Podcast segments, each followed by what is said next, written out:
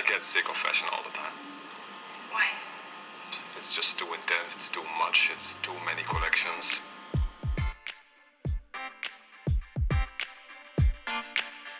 Historia y moda es un recorrido por la historia de nuestra cultura, el arte, la economía, la política y los roles de género, teniendo la moda como hilo conductor. Este es un viaje para los curiosos, los apasionados, los detractores y todos los que quieran conocer el origen de los grandes sucesos y las pequeñas cosas que han tejido nuestra sociedad. Somos Diana y Ceci y te acompañaremos en este apasionante viaje. Bienvenido, comenzamos. Buongiorno, buonasera a tutti. Hoy los saludamos así porque en este episodio vamos a viajar a Italia y además porque nosotras ya estamos súper en modo Gucci esperando el estreno de House of Gucci, estamos súper emocionadas. Obviamente habrá episodio inmediatamente después del estreno, así que mi raccomando, que es el italiano para decir al tiro banda. Oye, además hay que decir que este ya es nuestro episodio número 40, de verdad. No lo puedo creer, 40 semanas de contenido consecutivo. Sí, así es, 40 semanas, pues es prácticamente un bebé.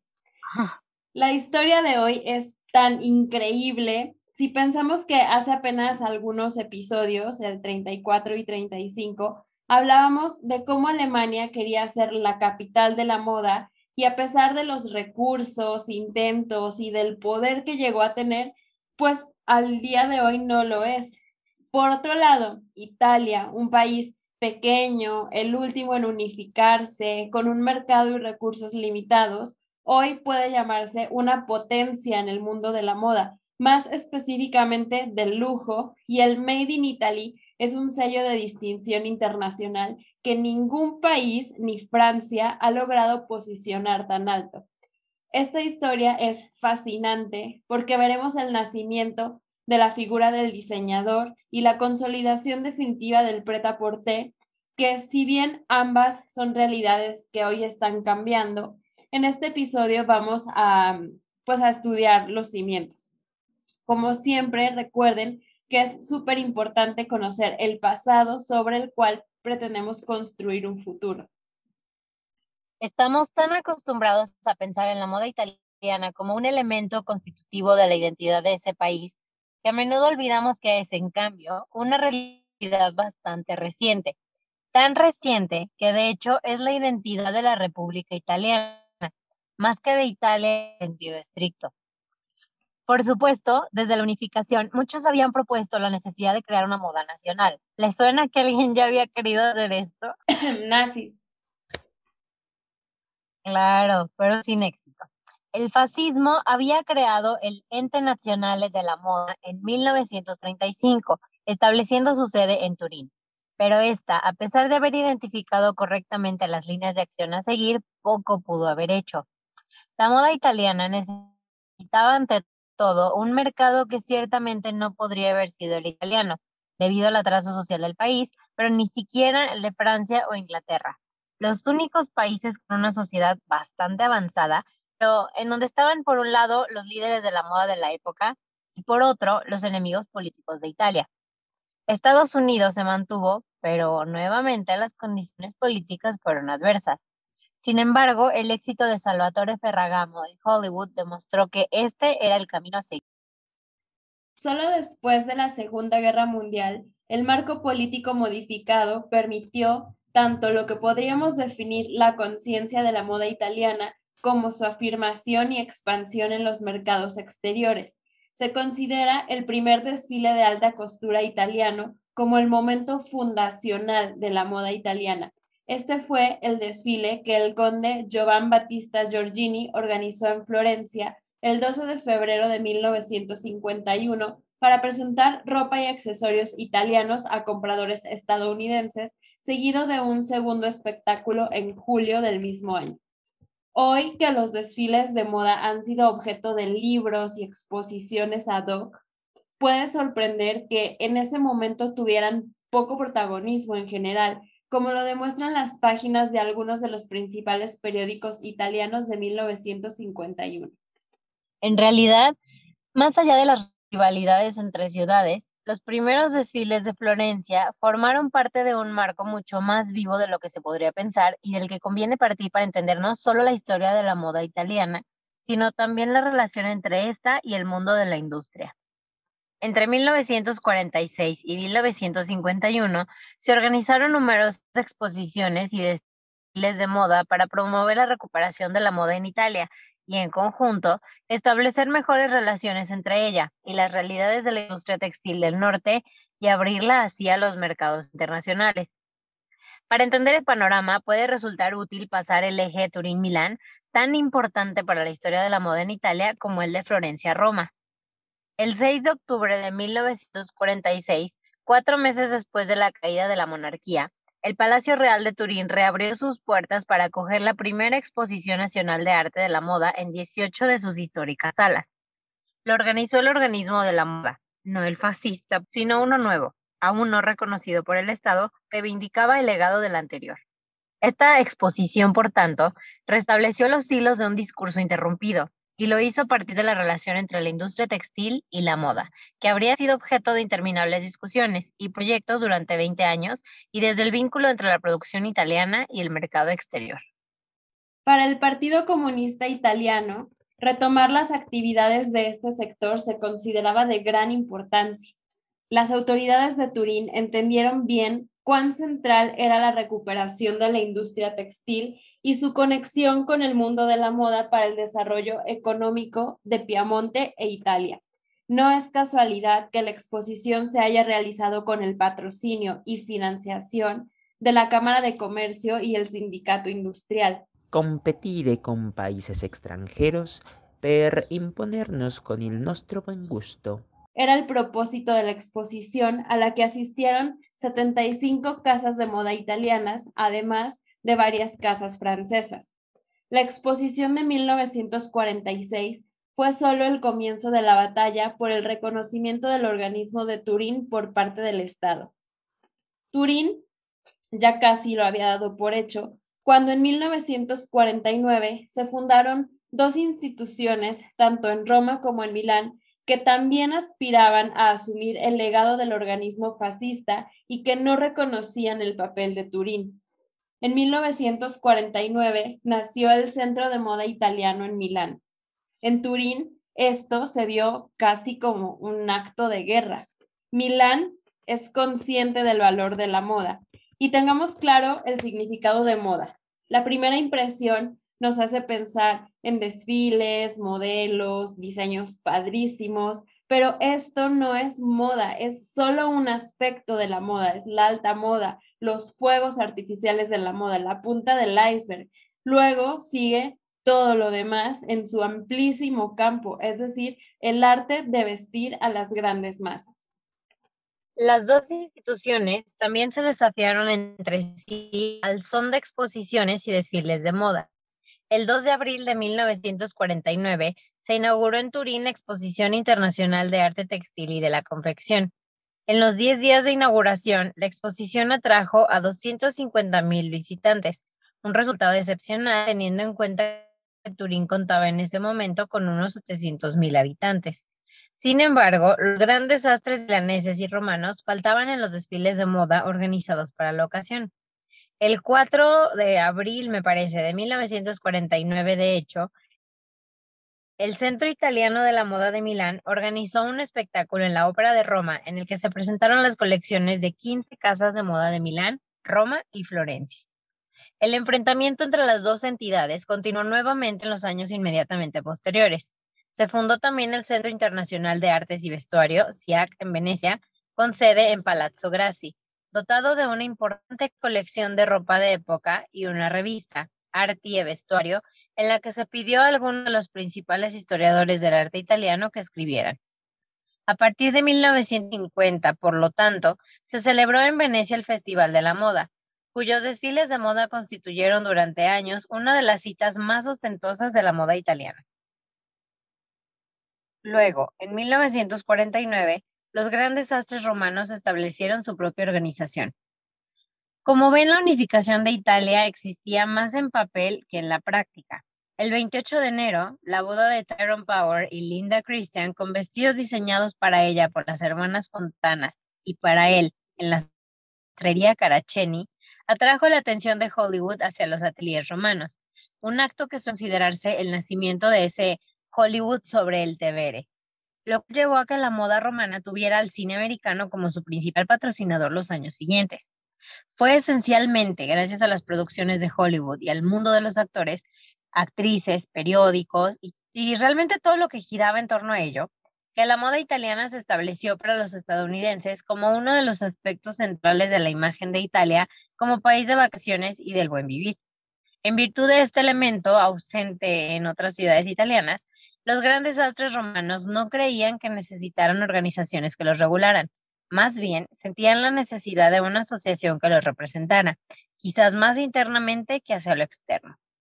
En mayo de 1949, la Cámara de Comercio de Roma organizó la primera Conferencia Nacional de Moda. Requisito previo a la creación del mismo año, el 5 de noviembre, el Comité de la Moda se fijó como objetivo fortalecer y maximizar las actividades productivas, así como mantener relaciones constantes y activas con todos los centros de moda nacionales y extranjeros para el desarrollo técnico, artístico, profesional de la producción nacional. Las polémicas con la autoridad de Turín y la incierta alianza con la de Milán acabaron por debilitar al comité romano, que no pudo llevar a cabo los objetivos que se había propuesto. Giorgini supo aprovechar esta situación en 1951, favoreciendo la participación de casas romanas y milanesas en sus primeros desfiles florentinos, pero no invitó a ninguna casa de alta costura de Turín, este gesto fue claramente un desafío para la organización de moda, que en ese momento ya había recibido el conocimiento del gobierno y tomó el nombre de Ente Italiano Moda, EIM. Este, por su parte, reaccionó con prontitud y Vladimiro Rossini, su director, acordó con Giorgini que a partir de 1953 los desfiles florentinos se celebraran formalmente bajo el patrocinio del organismo de Turín. Esta circunstancia contribuyó a alejar a las casas de moda romanas de los desfiles de Giorgini. En ese mismo 1953, de hecho, fundaron el Sindicato de Alta Moda Italiana, cuyo estatuto prohibía expresamente la participación en los desfiles de moda organizados por Giorgini. La respuesta de Giorgini, sin embargo, no se hizo esperar. En 1954 nació el Centro de Moda Italiana de Florencia, cuyo principal objetivo era la organización de desfiles de moda en el Palazzo Pitti. Una década después del renacimiento del moda, por lo tanto, se podría haber dicho que fracasó el proyecto de devolverle la centralidad que había tenido durante el fascismo. Sin el apoyo fuerte y convencido del poder político central, era imposible que cualquiera de los diferentes organismos que surgieron en el espacio de unos pocos años se impusiera sobre los demás. Por lo tanto, a, mediados de la década de 1950, las cuatro ciudades habían sentado las bases de una especie de división del trabajo que se definiría y perfeccionaría durante la próxima década. Roma se, Roma se dedicaría a la alta costura, Florencia a las boutiques de moda, Turín y Milán a la confección de ropa. Sin embargo, y a pesar de esto, las tensiones entre las diversas realidades ciertamente no desaparecieron. Esto se vio claramente en 1958 cuando se creó la Cámara Sindical de la Moda Italiana en la capital, concebida por los centros de alta moda de Roma y Florencia con el objetivo de coordinar los distintos sectores de la moda italiana. La ausencia de Turín y Milán expresó bien el desequilibrio a favor de la alta moda, en comparación con las empresas textiles del norte de Italia. No es de extrañar que la nueva institución prácticamente naciera muerta. Cuatro años después, el 29 de septiembre de 1962, se constituyó entonces la Cámara Nacional de la Moda Italiana, a la que también se sumaron las casas de moda milanesas.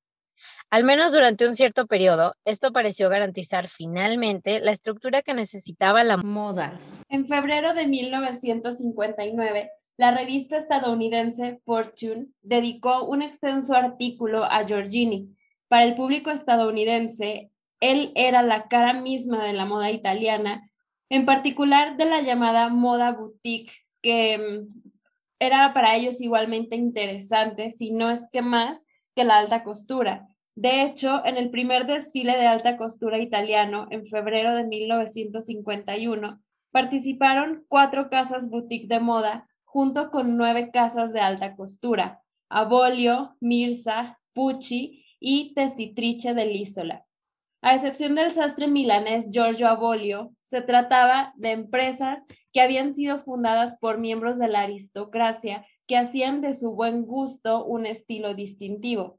La marquesa piamontesa, ojo con el nombre, Olga Rey de Villarrey Chisa Asinare de Greci, había fundado una boutique de ropa infantil a finales de la década de 1920 y diez años después había abierto la Casa de Géneros de Punto Mirza, con sede en Milán. Mirza había aterrizado en el mercado estadounidense ya en 1950 y la participación en los desfiles de moda de Giorgini había consagrado un papel que la marquesa de Greci ya había conquistado en el campo. Un camino similar había sido el de la baronesa napolitana Claretta Galotti, que había fundado una boutique en la isla de Capri, adoptando el nombre de Island Weaver. El marqués Emilio Pucci di Barcento, miembro de una de las familias más antiguas de la aristocracia florentina, había estudiado en Estados Unidos y eso sin duda le ayudó cuando a finales de la década de 1940 abrió su propio taller. La atribución a la marquesa de Greci y al marqués de Barcento del premio Neiman Marcus, conocido como el Oscar de la moda, respectivamente en 1953 y 54, fue el reconocimiento de la importancia de la moda boutique basada en pequeños talleres artesanales.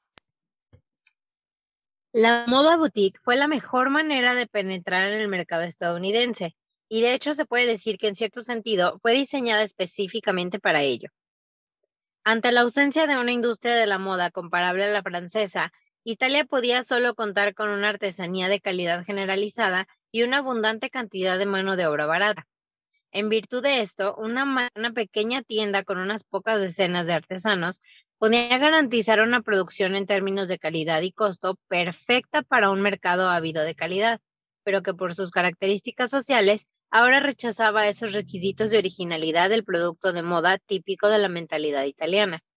En este sentido, la moda boutique italiana fue un producto diseñado sobre todo para la exportación y específicamente para Estados Unidos, el país detrás del nacimiento de la moda italiana, pero también completamente diferente en usos y costumbres a Italia.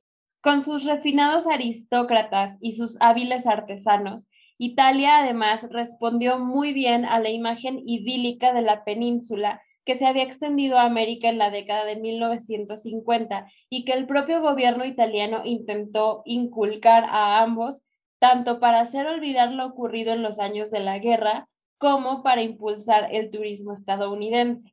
En este sentido, el éxito de Florencia y Roma se explica también por la fascinación que las dos ciudades tenían por parte del público extranjero, si Roma, como hemos dicho, podía contar con la muy peculiar aportación de Cinecittà, en Florencia existía una tradición de estrechas relaciones con el mundo anglosajón ya desde hace un par de siglos. ¿Recuerdan el capítulo de Robin Hood y la lana de Inglaterra? Y además, la historia y tradiciones de la Toscana constituían lo que ahora definiríamos como una marca de extraordinaria fuerza y poder comunicativo. Para finales de la década de 1950, la moda boutique había logrado su propia identidad específica con respecto a la alta costura. Hay que decir que, a pesar de ser serial, la moda boutique seguía siendo artesanal y eso la convertía en todo caso en un producto de lujo, aunque fuera accesible a un mayor número de compradores que aquellos que podían permitirse la exclusividad de la prenda de alta costura. Para hacer frente a una demanda creciente, la boutique de moda se dividió entonces en una producción más simple y una que podría definirse como un intermedio entre moda y alta costura. Una evolución que para comprender es necesario examinar lo que estaba sucediendo en la moda del pret-à-porter.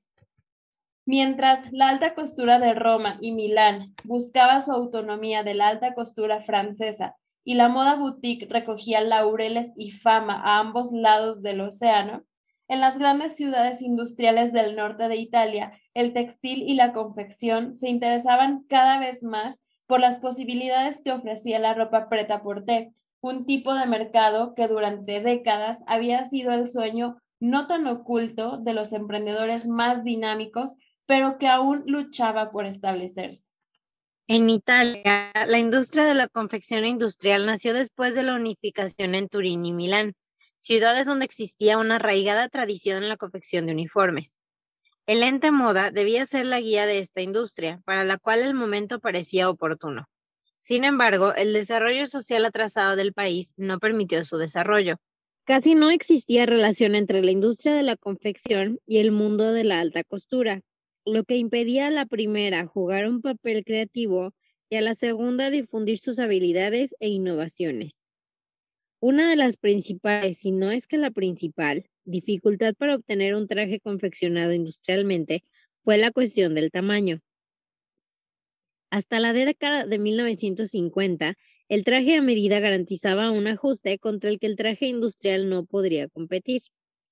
Los fabricantes estaban muy al tanto del problema e hicieron una encuesta antropométrica de italianos, midiendo una muestra de población, unas alrededor de 25 personas distribuidas por todo el país. Esto ya se había hecho en Estados Unidos durante la Primera Guerra Mundial para crear los uniformes de los soldados enviados al frente europeo. Sin embargo, solo en 1952 tales investigaciones llevaron al desarrollo de un sistema completo de tamaños. La marca Fachis fue la encargada de lanzar la ropa confeccionada con este nuevo sistema, que a pesar de 20 años de actividad aún no había experimentado una expansión real. Por supuesto, Fachis, y a pesar de su éxito, no tenía el monopolio de la ropa preta por ter. A lo largo de los años, otras industrias textiles también se habían dedicado a la misma producción. Dos eventos importantes jugaron un papel decisivo en la difusión de la moda industrial y de manera más general en el progreso de la industria italiana en el sector. El SAMIA, Mercado Internacional de la Confección, en Turín, y el MITAM, Mercado Internacional del Textil para la Confección y Mobiliario. La primera edición de SAMIA, la muestra Mercado de Moda, se celebró en Turín en noviembre de 1955. Su principal objeto era el prêt-à-porter, que tenía que intentar romper con la alta costura para desarrollar sus propios códigos estéticos y superar la barrera que tenía el cliente al comparar la moda industrial con la moda a medida. Juntos, el programa pretendía acercar un poco más la alta costura al mundo de la producción en masa. De hecho, a la primera Samia asistieron varios grandes nombres, desde los milaneses Vicky y Joelle Veneziani hasta las hermanas romanas Fontana y Antonelli, que propusieron colecciones en serie destinadas al mercado exterior. La Samia conquistó un gran prestigio internacional y en poco tiempo las dos ediciones anuales se convirtieron en uno de los principales eventos mundiales del sector de la confección. Paralelamente al Samia, en 1957 en Milán despegó el MITAM. Es importante señalar que, aunque esto dependía del Comité de Milán, la organización de MITAM estuvo en gran parte confiada al EIM. A este punto, ya la moda era claramente percibida por todos, al igual que el turismo, como una de las principales industrias italianas. También se vio claramente en las celebraciones del primer centenario de la Unidad Nacional en 1961. Celebrada en Turín bajo el signo del boom económico, también se incluyó la exposición Moda Estilo Traje para el que EIM hizo presentaciones al público de la producción más selecta e interesante, ya sea de grandes firmas, incluidas las hermanas Fontana, Schubert, Pucci y Brioni, que de producción en serie. Este evento, sin embargo, todavía adolecía de una fuerte debilidad de imagen. La industria de la confección no satisfizo al público femenino, que supo descifrar fácilmente los mensajes publicitarios que disfrazaban los banales trajes a medida. La industria se había limitado a lograr los objetivos de estandarización, pero no los de la demanda de calidad y moda. Quedaba pendiente entonces identificar un estilo intermedio, un segundo nivel de moda adecuado para el público italiano. Para la sociedad italiana, la década de 1960 fue un periodo de crecimiento y cambio casi convulsivo.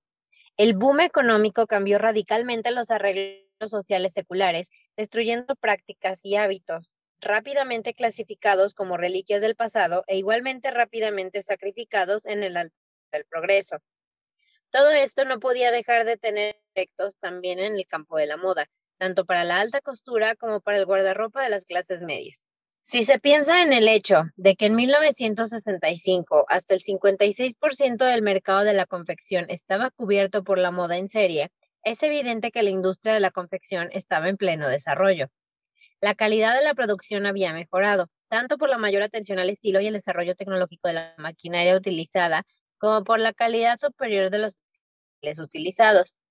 Esto también significó que la industria de la confección, en particular trajes y prendas de punto para hombres, asumiera un papel importante en las exportaciones. Por otro lado, un precio bajo y una mejor calidad ya no bastaban para complacer al público de los 60, que tenía más dinero para invertir en ropa que ahora se consideraba una cuestión de estilo. En definitiva, habíamos entrado en este fenómeno que suele denominarse democratización de la moda, y al mismo tiempo habíamos pasado de la necesidad de posesión a la del consumo. Incluso un ama de casa o un trabajador tenía derecho a llevar un vestido que participara de un estilo que tenía, en otras palabras, un cierto contenido de moda. También el mercado tomó otra dirección. A finales de los años 60, no solo nacieron empresas y diseñadores que se referían en exclusiva o preferentemente al público joven y a quienes pretendían vestir de, vestirse de esta forma, sino también tiendas pensadas especialmente para los jóvenes, independientes, con la mercadería exhibida como en un supermercado, con música de fondo. Luciano, Gilberto Benetton y Elio Fiorucci de Milán pueden considerarse pioneros de estos nuevos sectores. El choque latente entre Roma y Florencia terminó finalmente con la victoria del primero. En 1965, Giorgini dimitió y la Cámara Nacional dividió los desfiles de las dos ciudades. Roma tendría los de alta costura, Florencia los de preta porté y géneros de punto. Frente a esto, en 1969, Turín y Milán fundaron nuevas ferias dedicadas a la producción industrial de lujo, Moda Selezione y Milano Vende Moda.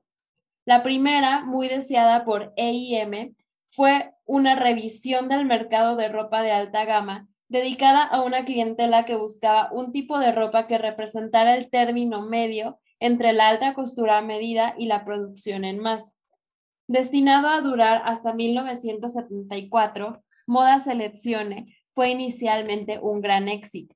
Sin embargo, la reacción de Florencia y, sobre todo, el surgimiento de Milán como la nueva capital de la moda le impidieron conseguir los resultados deseados.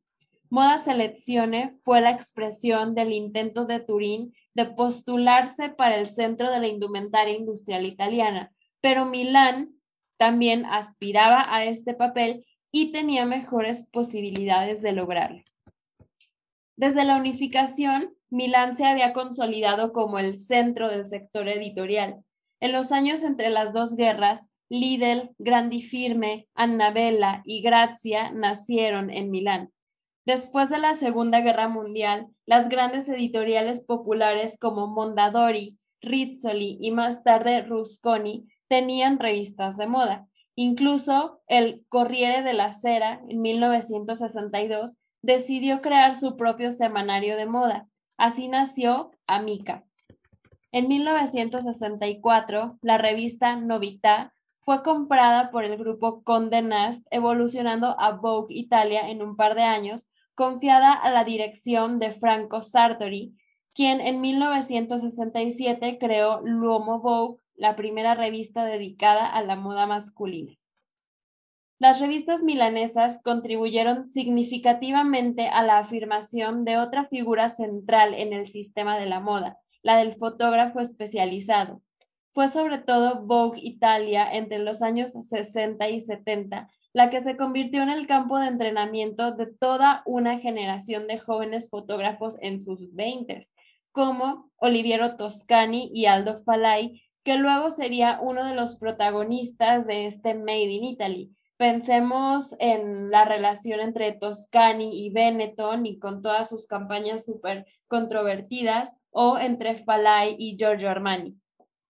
Milán logró entonces, con la presencia del periodismo del sector, convertirse durante los años 60 en la sede de salones de moda que adquirían un protagonismo cada vez más importante.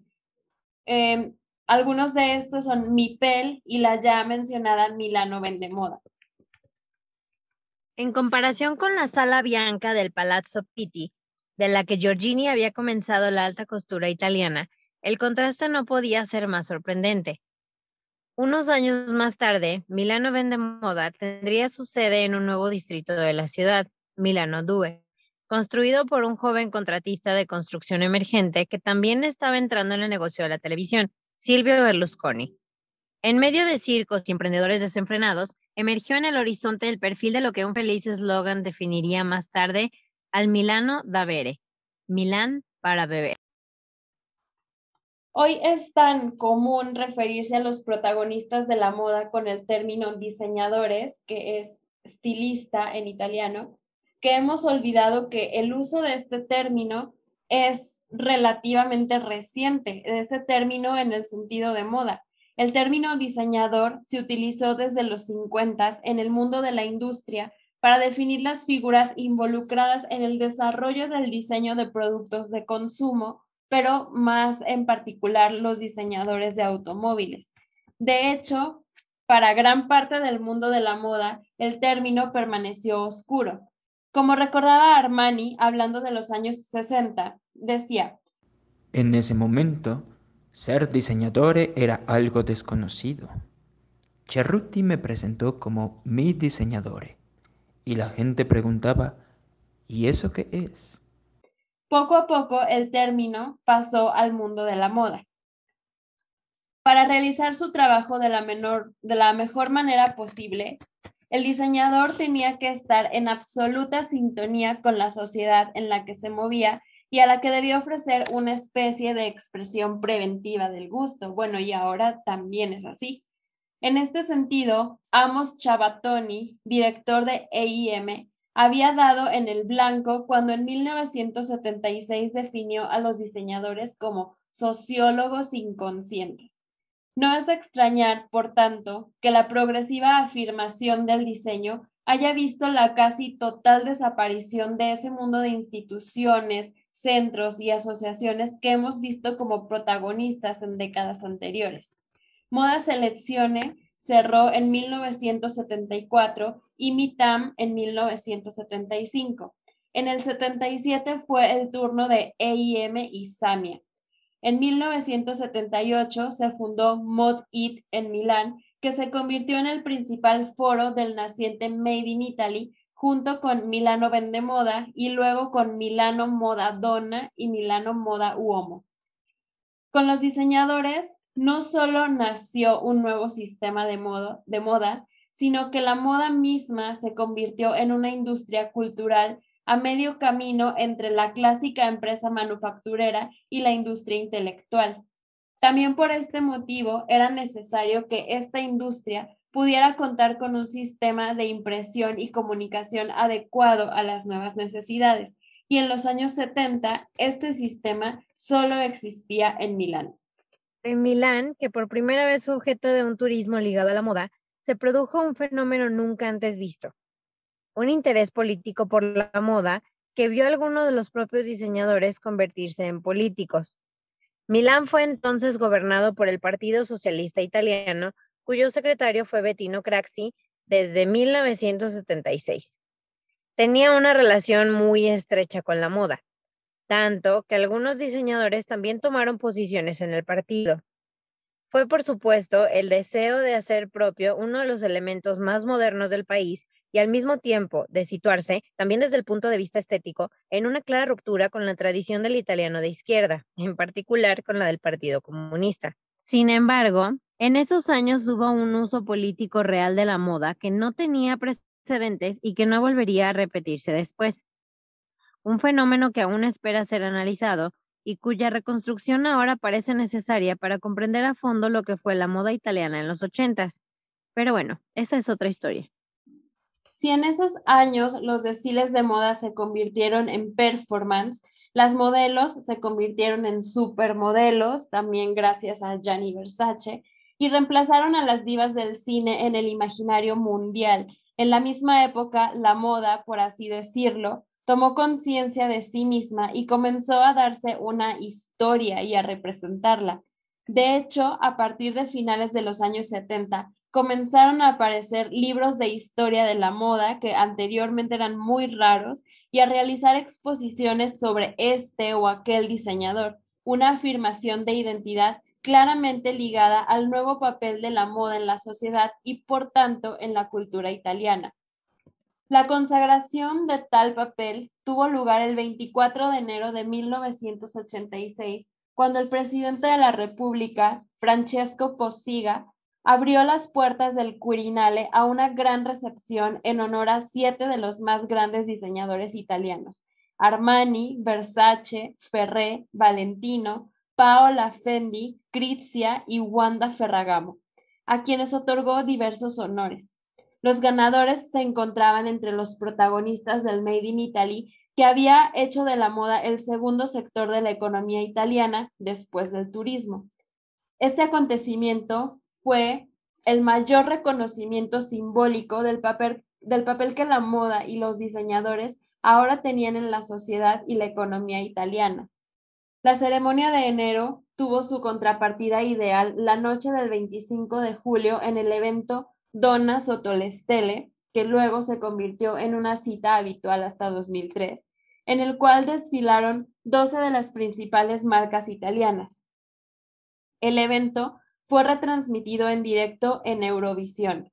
Con esto se reconoció la inversión de roles, ya no la alta costura como un espacio de elaboración artística original, la cual eh, el preta porte miraba como inspiración, sino los diseñadores que, fortalecidos por el nivel de su preta-porter, probaron suerte en la alta costura. Si se fijan, esto es lo opuesto a lo que pasó en Francia, en la que los diseñadores de alta costura pues empezaron como muy, mm, como más a fuerza que por ganas a em, incursionar en este preta-porter. De hecho, Pierre Cardin fue uno de los primeros en hacer esta propuesta todos los parisinos se escandalizaron, lo sacaron de la chambre sindical de la alta costura, pero luego se dieron cuenta pues que era como la vía para, para continuar en, en el mercado. Pero bueno, esa es, ese es otro país.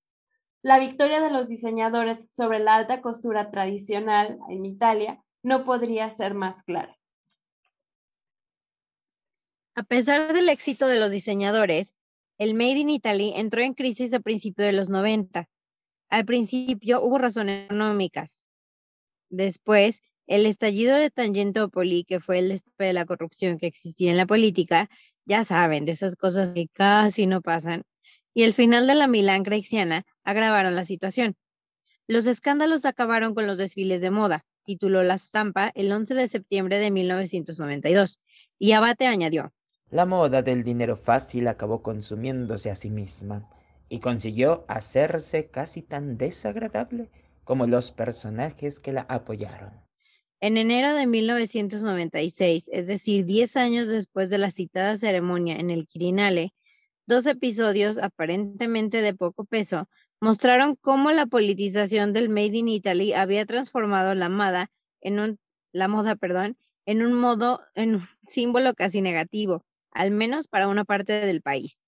El primero es un breve artículo satírico del periodista Michele Serra, en el que definía los desfiles de moda como eterna burla italiana, peor que la pizza y la mandolina.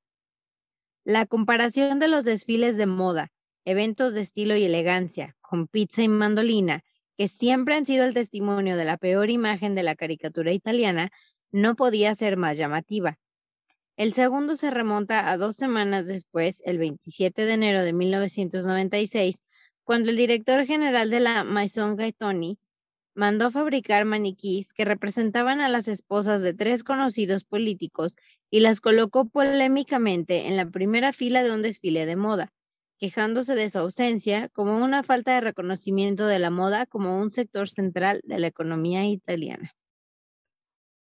Pero a pesar de la crisis, todavía en 1997, la industria textil y de la confección facturó 87.500 millones de liras, con un saldo de exportación-importación de 27 mil millones de dólares, equivalente al déficit petrolero del país. Sin embargo, era difícil escapar a esta sensación de que algo en la relación entre el país y la moda, que tanto lo representaba en el mundo, había fallado. De hecho, desde mediados de los 90, la fascinación por la moda en los italianos, que había caracterizado el periodo del diseño, se había desvanecido gradualmente. La misma figura del diseñador había ido perdiendo, si no carisma, al menos centralidad. Por otro lado, la figura del diseñador está profundamente ligada a un momento histórico muy concreto, probablemente a un sistema obsoleto, tal y como sugirió Miucha Prada cuando en 2010 lanzó la colección cápsula Made in, irónicamente sobre la imposibilidad de afirmar una autenticidad italiana basada en el origen de los materiales y la producción intentando más bien devolver todo al concepto y más en general a la calidad del proyecto de moda realizado por la marca. Esto ayuda a comprender por qué incluso la directora de Vogue Italia en ese entonces, Franca Sozzani, que en paz descanse, en ese mismo 2010 declaró, creo que no hay moda que defina a un país más que a otro. Todo depende de los diseñadores. Hablando de nacionalidad, no podemos hablar de estilo italiano porque no hay una sola moda, no hay modas según los países, sino según los diseñadores. Hoy en día, la competencia por los precios ha llevado a la deslocalización de las producciones más habituales, quedando en Italia solo aquellas para las que es necesaria la artesanía que históricamente caracteriza al Made in Italy, lo que sin embargo no impidió la crisis de distritos industriales enteros, como el de Prato, y el cierre de industrias históricas como GFT, protagonista del sistema de producción de estilo de los años 80. Al mismo tiempo, las marcas italianas se han internacionalizado, especialmente para conquistar los mercados emergentes de Rusia y Asia. Los directores creativos han reemplazado a los diseñadores, Claro, Armani, Prada y Dolce Gabbana se mantienen como marcas de fama mundial, pero pocas de las más jóvenes han logrado hacerse con un papel similar. El desafío de la moda rápida, con la drástica reducción de los tiempos de mercado que ello conlleva y la renuncia a expresar todo rasgo de identidad en favor de una globalización no siempre explícita del gusto, es a lo que debe responder la moda, no solo la italiana. Sin embargo, mirando las últimas décadas, es difícil escapar a la sensación de que la moda italiana se encontrará de nuevo a sí misma solo si, como en otra expresión importante del gusto italiano, reacciona a la moda rápida con alguna forma de moda lenta que sepa reconectarse a ese bagaje de tradiciones e identidad que siempre ha sido la carta ganadora de Italia y su moda. Esto em, lo hemos hablado de moda italiana, pero no podríamos aplicarlo también nosotros según nuestro contexto. No seremos made in Italy, pero sí tenemos un pasado lleno de tradiciones e identidades reconocibles. Si han escuchado nuestros últimos episodios, se darán cuenta que una y otra vez sale a, relucir este aspecto, el de la identidad. Entonces les hago esta pregunta. ¿Cuál sería ese Made in Italy que distingue a su país, ese sello característico? Esperamos que les haya gustado este episodio. Están al pendientes de nuestro Instagram, historia y moda-bajo, porque vamos a tener un live enfocado en el nacimiento de la figura del diseñador dentro de este contexto del Made in Italy y su evolución a director creativo. Y si quieren aún más, no dejen pasar las promociones que tenemos para nuestro curso de siglo XX, en el que analizamos uno a uno a los diseñadores que escribieron la moda de este siglo. Muchas gracias por escucharnos y por acompañarnos ya en este episodio número 40. Los esperamos la próxima semana con más historia y más moda. Chao.